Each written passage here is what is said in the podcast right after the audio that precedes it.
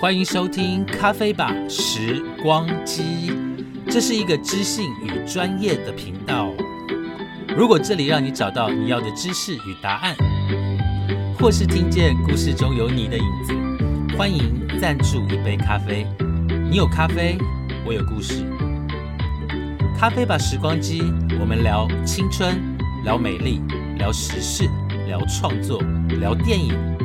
心灵的部分我们也不能忘记，当然还有很重要的调味料——乐色话。陆续我们会邀请来宾一起畅聊，募集各式各样的解宝。只要是认识我的，都有机会一起云录制。别急嘛，我们慢慢来。各位听众，现在是二零二三年三月六号。午夜十二点二十四分，有多久没有听到我的咖啡吧时光机的录音了呢？我今天不能太兴奋，为什么？因为我现在正在敷面膜，心里想说，到底有多爱漂亮？每次录音都在敷面膜，是的，就是这么爱漂亮，敷面膜很重要。那你可能会觉得说。敷面膜为什么还讲话呢？当然可以讲话，因为我今天用的面膜是非常非常服帖的那一种。哪一种？没有要告诉你，因为我们今天没有置入，没有要跟大家聊保养品。大家这几天呢，有没有听到一个话题？除了鸡蛋常常没有之外呢，是不是有听到说从国外要进口鸡蛋了？最近呢，我一直到各个地方去寻找鸡蛋，可是我发现。呃，台北市然后以市区来讲，我记得我有一次跑了两家全联，一家家乐福，没有蛋，就是没有蛋，不管是贵的蛋、便宜的蛋，就是没有蛋。据说中南部有蛋，而且中南部的蛋量还蛮多的，所以这一次呢，我朋友要从高雄上来，是不是 我应该请他帮我带鸡蛋上来呢？不过呢，在上次的一个在之前看到的新闻里面有讲到哈，其实台湾是不缺蛋，台湾不缺蛋，台湾缺的是平价的鸡蛋跟有钱能买蛋的人，懂我意思吗？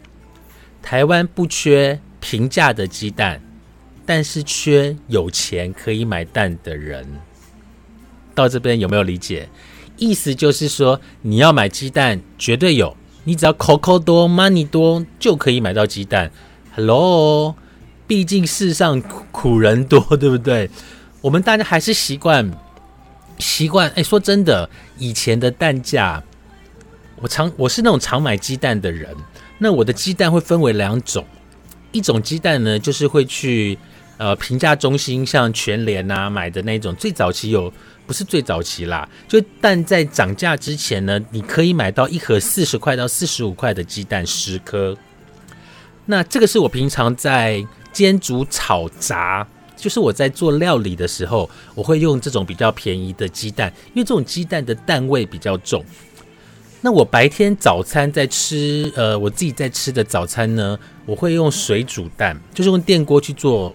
煮水煮蛋，那那个蛋呢？你知道水煮蛋如果蛋不好，它的味道就是蛋味会很重，就是很恶心然后那我就会选择那种吃金盏花的鸡的鸡蛋，那那个鸡蛋当然就会比较贵了。刚刚我说过，在还没有涨价之前呢，一颗白煮一颗白蛋可以一颗来到四块钱到四点五元。那我吃的那个鸡蛋呢，就是早上吃的那个，一颗可能要到十二块到十三块。所以那个品质的确还是有一点差异哈。那现在的鸡蛋呢，已经涨到六点多块，六到七块钱，甚至有买十颗蛋，但是要九十几块的。呃，这个鸡蛋跟普通的鸡蛋还是一样，但是它价格几乎已经涨了一倍。很多的理由啦，很多的原因，像是什么禽流感啦，或者鸡生不出蛋，或者是什么天气太冷，或者扑杀了一堆。哦，这些都是大家需要共体时间很重要的关键时刻，所以我们大家呢一定要挺过这个没有蛋的一个窘困嘛，是这样讲窘困的状态哈。就是少吃一点蛋吧。那我们就从蛋白质的摄取，我们就从其他的地方来，像是豆腐。像我前一阵子买不到蛋，我就买了很多的豆腐。然后买了豆腐之后呢，就没有煮饭了耶。为什么？因为总是觉得蛋比较好吃。就是你可以做个长啊能，但是你很少弄得出来长啊豆腐。就是蛋还是有它不可取代的地方啊。我不知道这样大大家认不认同哈。所以，我们今天呢，就从鸡蛋这个地方来跟大家聊一聊。请问各位听众，在平常你会选择的东西，你会选择是跟我一样会是那种普通的白蛋，还是你平常就是在吃这种呃比较贵精致的蛋？为什么要用蛋来跟大家做呃今天节目的起头？哈，大家最近有没有听到有一些特别的一些呃形容词？好，叫做。精致穷，精致穷。好，我们先来聊一聊什么叫做精致穷。哈，所谓的精致穷，哈，是说这个人呢，他平常用的、穿的、吃的、喝的，可能都要非常非常的名贵，可是他的银行里面呢，其实没有任何的存款。讲白了呢，就是月光族，所以我会称这样的人叫做精致穷。所以我有帮大家上网去做了一些搜寻哈，因为精致穷，我为什么要用搜寻的方法？因为精致穷说起来是好听，但是说白了，它就是月光族。只是这个月光族，它是属于吃穿的用度又是更大的，就是要跟更仔细的。所以这是一个非常新的一个形容一个人的一个新的名词。所以呢，我帮大家做了一些整理。好，什么叫做精致穷？哈，很多人可能你自己本身就是精致穷，但是因为你身陷在其中，你没有办法去理解说，到底是真的自己是精致穷吗？所以，我们今天请大家来帮我一个忙，好不好？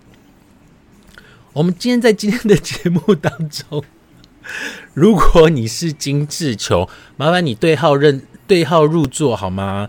本节目没有在安慰人的，就是请你自己对号入座。然后你觉得如果没有影响到你的生活，那就没有影响到你的生活，因为你的生活毕竟是你在过，跟我没有关系哦。那如果今天的内容对你的一些提点，或者你自己觉得好像有一点点需要做改变跟调整，那我就会非常的感谢，因为。今天的节目对你有一些帮助，那我呢在跟大家分享的过程当中，我也获得了相当多的一个新的讯息，所以我自己也长知识了呢。哦，好，我一样会帮大家呢找了三个报道来。我觉得这样是比较中立、比较公正的一个看法啦。吼，那因为有三个不同的平台跟媒体在报道这个所谓的精致穷，好，呃，我觉得会比较公平一点。好，但是还是要让大家自己来对号认座、对号入座。好，第一个呢，我们讲到的这个是《经济日报》里面的一个专栏，吼。它的标题是这个样子的，你听听看，是不是你哈？来，哎，我自己也要对号入座，哎，要求来。他说，有钱都是装的，盘点精致穷的五大特点，你在里面吗？好，那他有一些提要啦，哈。他说，有钱都是用装的，哦，有钱其实都是装的。这边呢有一个叫做小花平台保险跟编辑部保险哦，是叫买保险吗？我还是把面膜撕掉好了啦，因为好不方便哦。虽然说很服帖，但是我就没有办法尽情的做表情了。大家知道声音是有表情的吗？所以我现在是非常的开心，你们听得出来吗？好，所谓呢，这边有讲到哈，就是。很多人都说有钱，说自己很有钱，或者觉得自己吃穿用度是 OK 的，是够的。很多时候其实是在骗人的。为什么？因为你可以从这个人的为什么为什么会这样子说？因为有些人，我现在人是很爱看看行头的。如果你也是属于那种你的行头价值不菲，你的粉粉底要香奈儿的，你的香水要 Christian Dior 的，你的口红要嗯呃 CK 的，你的呃很多的服装要 Chanel 的，你的所有的东西都是要看起来是很名牌，你的保养品要用呃肌肤之钥的，好，就是看起来你很精致。可是你知道，你一个月赚的钱呢，并没有办法去支撑你买的这些这么奢侈的用品。好，所以呢，如果你是行头不菲，可是到了还没到月底，你的荷包就已经没有了，那你也算是精致穷的一种。好，所谓的精致穷哦，讲起来是好听啦，啊，换句话说呢，就是 gay 五级真月光。就是 真的是月光族，你只是活得很精致，但现但是那些是假的。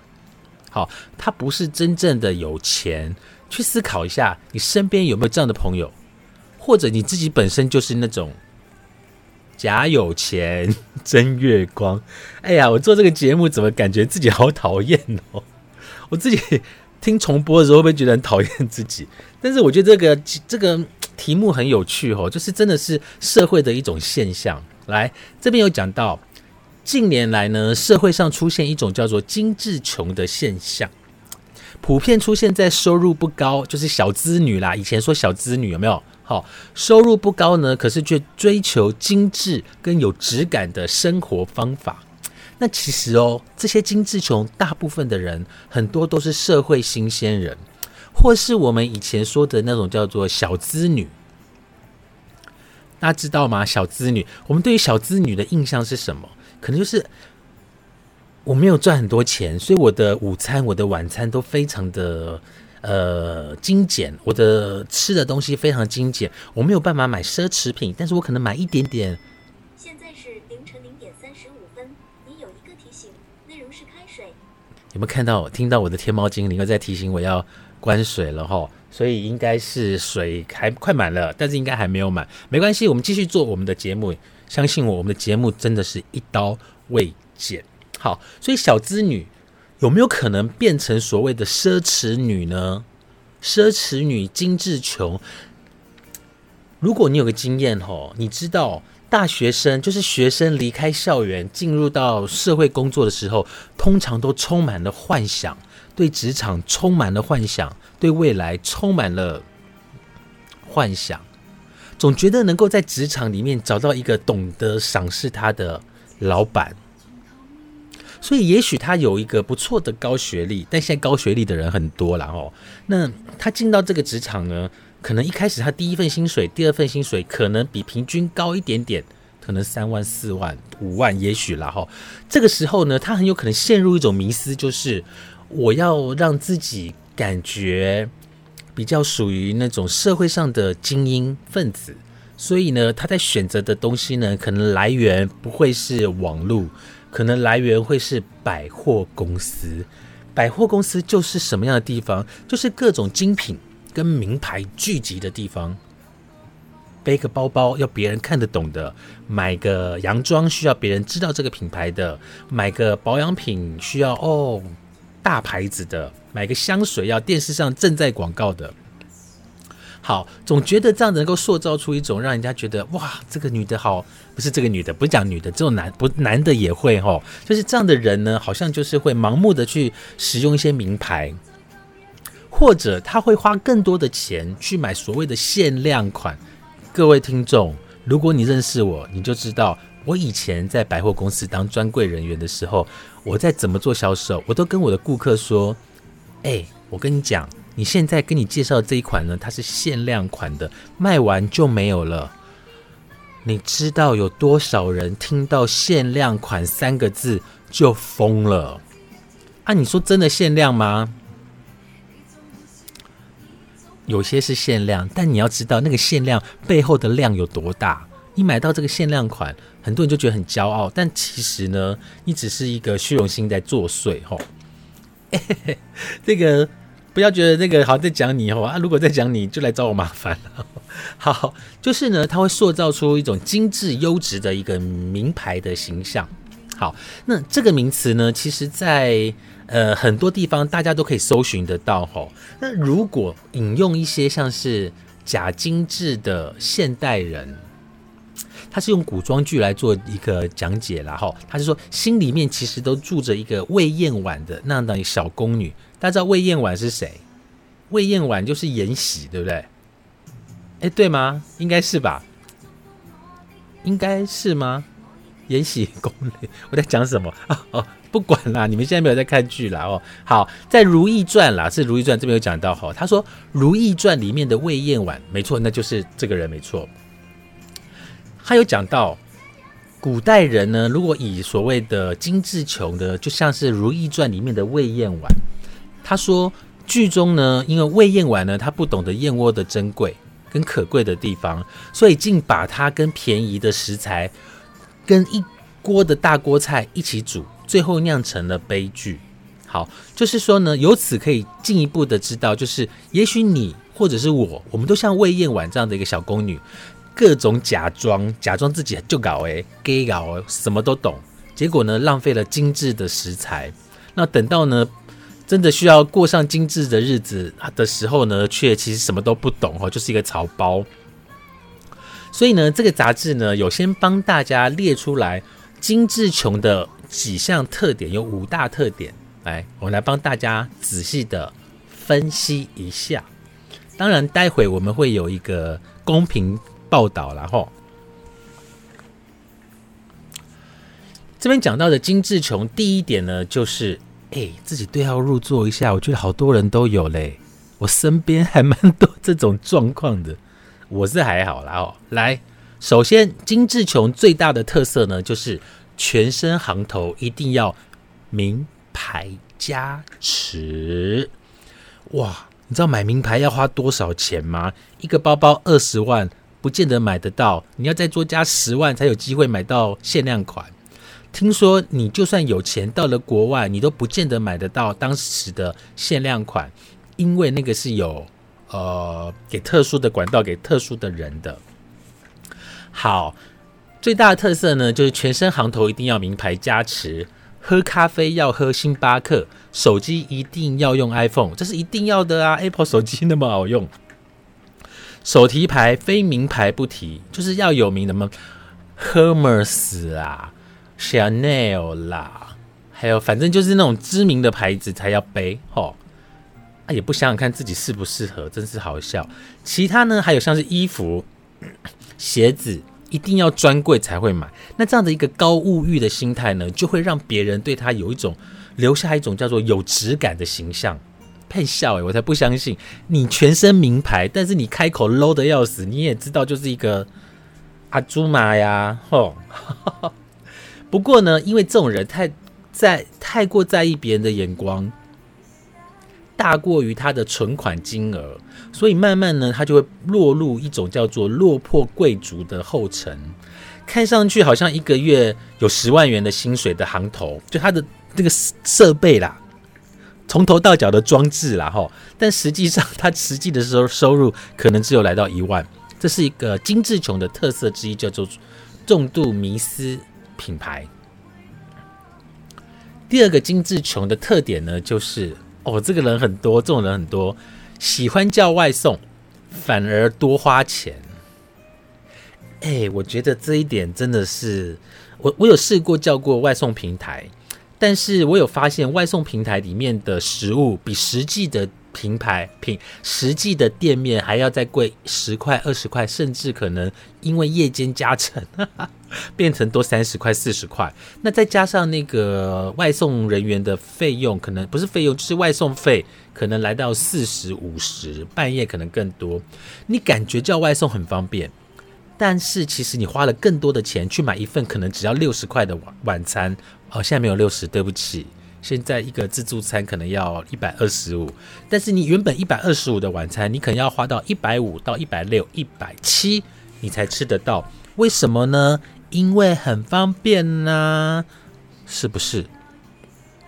好，的确啦，这是一个懒经济，就是你很懒，就是你让勤劳的人来帮你，但是你花钱。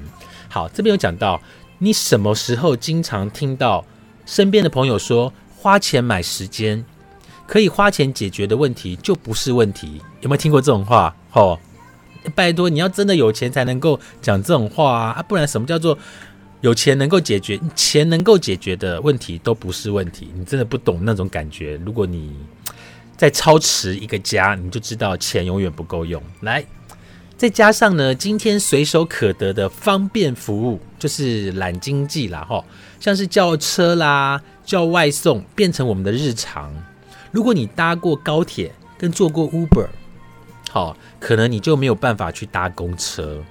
嗯，我觉得我好像有类似的情况呢，就是我坐了高铁之后，我就不是太爱坐火车，但是有时候。高铁不方便的地方就在于它的站，举例来讲，像台中站，你要再进到台中市区，或者台南站，你要再进入台中市区，或者嘉义站，你要再进到嘉义市区，就会有点远。所以后来有时候我也不会真的都搭高铁，有时候台铁如果不错的话，台铁是蛮好的选择。哎，我怎么又跳题哦？来，他有讲到，就是你如果搭过高铁。你坐过 Uber 之后，你可能就没有办法去搭公车，你就回不去了嘛。由奢入俭难，你可能就不会去骑 U Bike，懂我意思吗？吼，我想概念是这个样子。好，又或者说你已经习惯叫外送回家吃，不管那个食物好吃的食物距离有多近，你就是不肯走出去买。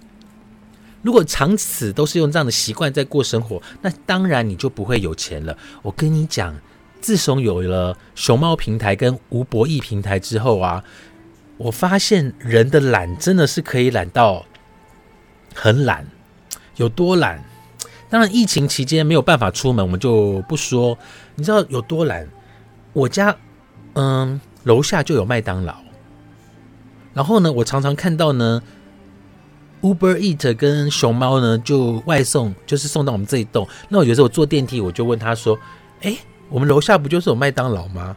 他说：“对啊，就是现在的人很懒，就是吴博义跟我讲的哦，还有熊猫跟我讲的哦，胖达哈跟我讲的。他说现在人真的很懒，就是楼下就有，他也不愿意出去。那当然，我们这栋，我们这我们这我们住的地方比较特别啦，因为我们住的这个地方呢，就是花花世界嘛，就是酒店名。”城名都都在这里。那九小姐，九小姐不能叫人家九小姐，应该要叫人家女公关，不能叫人家酒客，要叫人家消费者。讲到这个，我就是咬牙切齿。这里的女公关跟消费者就是消费的大咖呀，很多事情都有小蜜蜂，不管是正轨的。歪道的、邪魔歪道的都有小蜜蜂，然后就不说了，说了也没用。好，再来我们来看一下金志琼。金志琼第三点呢，就是他很会找理由花钱，有没有？哎，我觉得好像都在讲我哎。他说努力工作赚钱，当然也要努力的花呀。有没有听过一种人说，你知道吗？我想要赚那么多钱，就是因为我要努力的花钱，有没有？哦，好，所以。甚至呢，他会讲说辛苦一整天了，买个东西犒赏自己吧，就是买一点小东西，不是太贵，但是小东西买久了，你就发现自己家里一堆垃圾，等到大扫除的时候你就知道了。那这时候就要讲说是，哎呀，我要断舍离，断个屁呀！一天到晚买东西还断舍离嘞，哦，你知道为什么讲那么愤慨跟兴奋？因为我完全对号入座，哎，哇塞，靠腰，好。所以呢，我们是不是也是这种常常帮自己找各种花钱的理由？如果呢，你跟我一样是这种常常找理由花钱的人哦，可能你要检视一下自己的理财状况是否常常入不敷出。如果是的话呢，我们也有可能变成落魄贵族呢。好，再来，金志琼的特点四就是很难克制欲望，这点我还好。但是我有一些欲望，就是，嗯，各位听众不要想歪，我现在没有什么性欲，我现在的欲望完全来自于食物。哦，食物的欲望对我来讲真的很大，春天也要吃，春夏秋冬都有理由要吃东西，不用吃好，但是吃很多，太可怕了。好，进入主题，金志琼呢的好发族群呢，因为很多都是刚出社会的新鲜人，或者刚进到社会的打工族，所以对他们来说，哈，对这些社会新鲜人来说，最困难的不是怎么存钱，而是那种没有办法克制自己无穷无尽消费的欲望，就是那种本来在爸妈的掌控当中，是领爸妈的零用钱来过生活的，但现在因为我自己打工了，我可以自由自在，想要。买什么就买什么，想要花在哪里就花在哪里。这个时候呢，他的欲望的欲欲望之兽一旦被打开来了，买这个买那个买那个，反正是我自己赚钱呢，没有理由不买。再加上刚刚讲的很会找理由的那种，就当然就很容易就成为落魄贵族了。好，那看到想买的东西呢，就尽量入不敷出也要买，刷卡也要买。反正就是会找很多的理由啦，啊，没关系啦，我就是给他循环啦，然后反正我还额度啦，我每个月缴最低呀，哦，做这种情况，每到周年庆呢，就会买上好多的化妆品哦，跟保养品，那鞋柜呢也会放了好几双最新的联名款，那这种就是属于属于那种再穷也不能穷自己的那种概念。好，那这样的状况呢，就有可能让自己一步一步的走向贫穷的深渊。好，第四个精致穷的特点就是这个人他没有良好的储蓄习惯。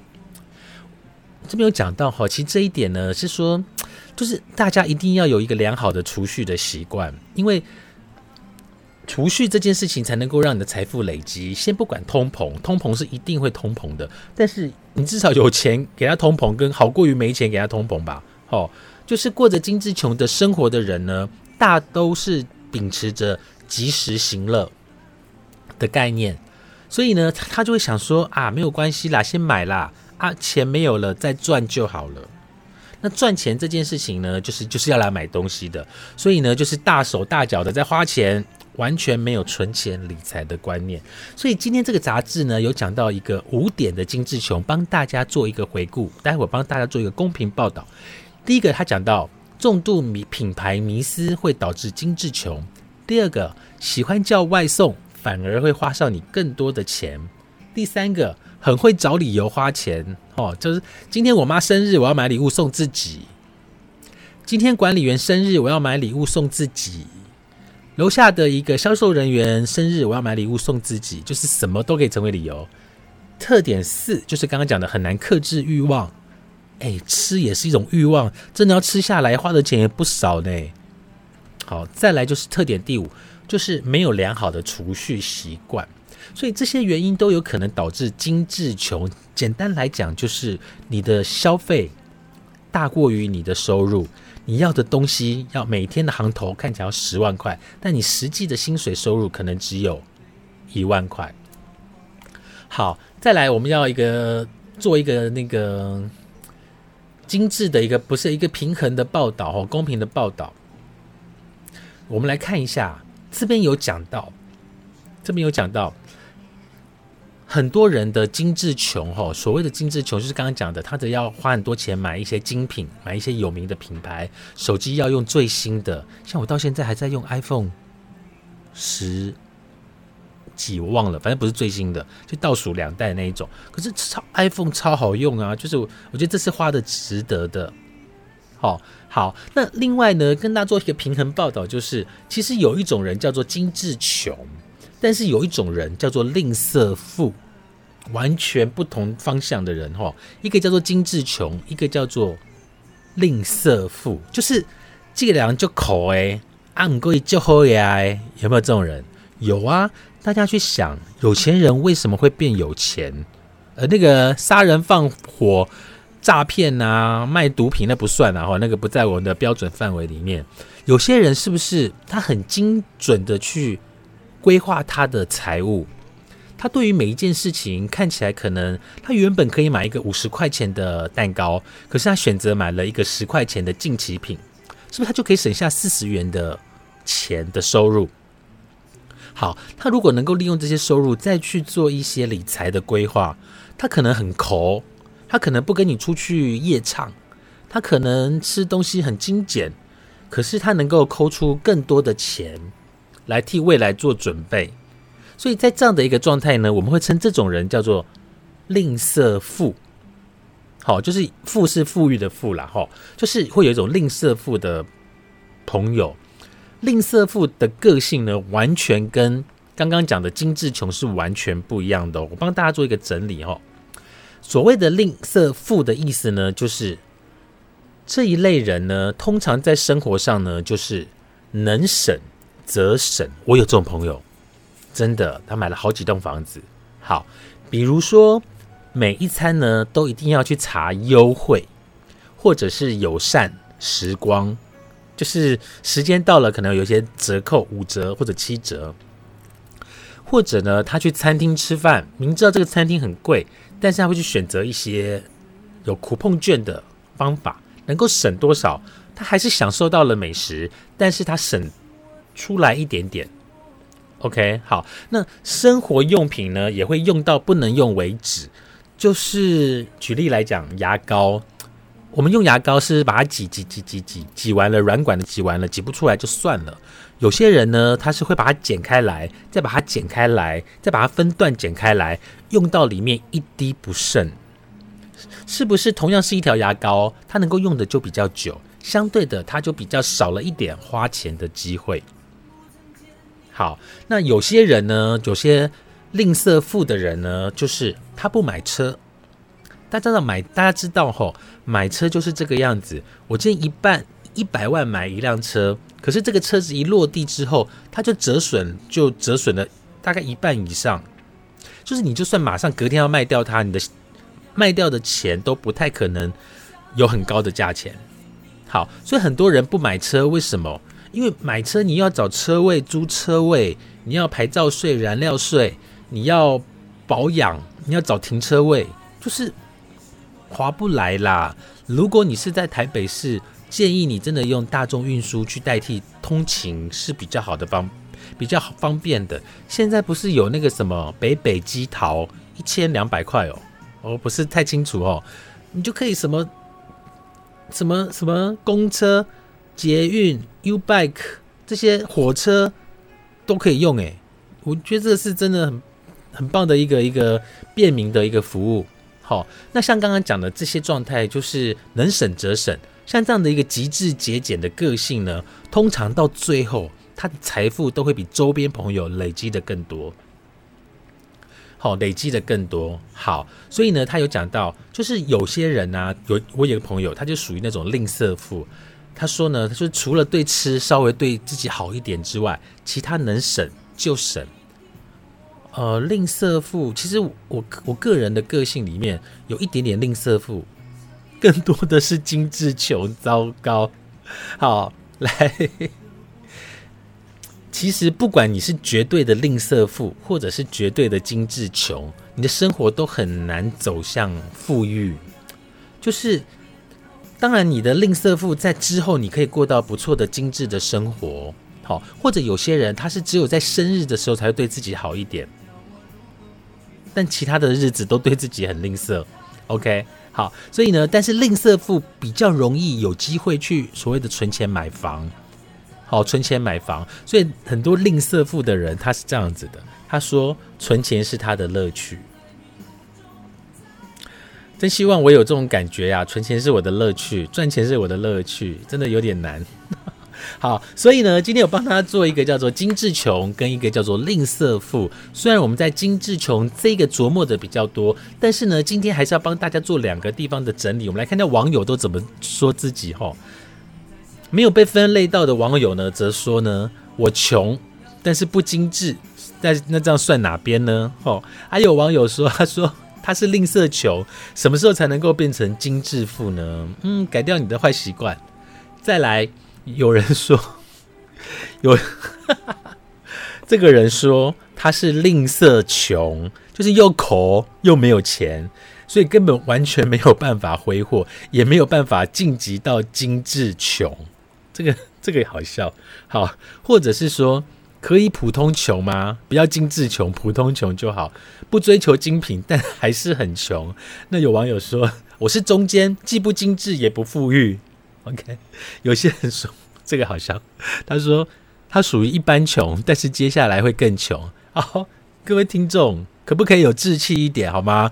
让我们从精致穷迈向吝啬富。我们可以抠，但抠到后面我们要有钱，好不好？我们大家一起努力。好，非常感谢大家今天的收听，我们下次见，拜拜。我今天好嗨哦，在嗨什么？到底为何？我有喝咖啡，我也没喝咖啡啊。到底？但我今天吃到了一只很好吃的双麒麟，是抹茶加巧克力。全家便利商店最近推出来的抹茶跟巧克力综合，超好吃。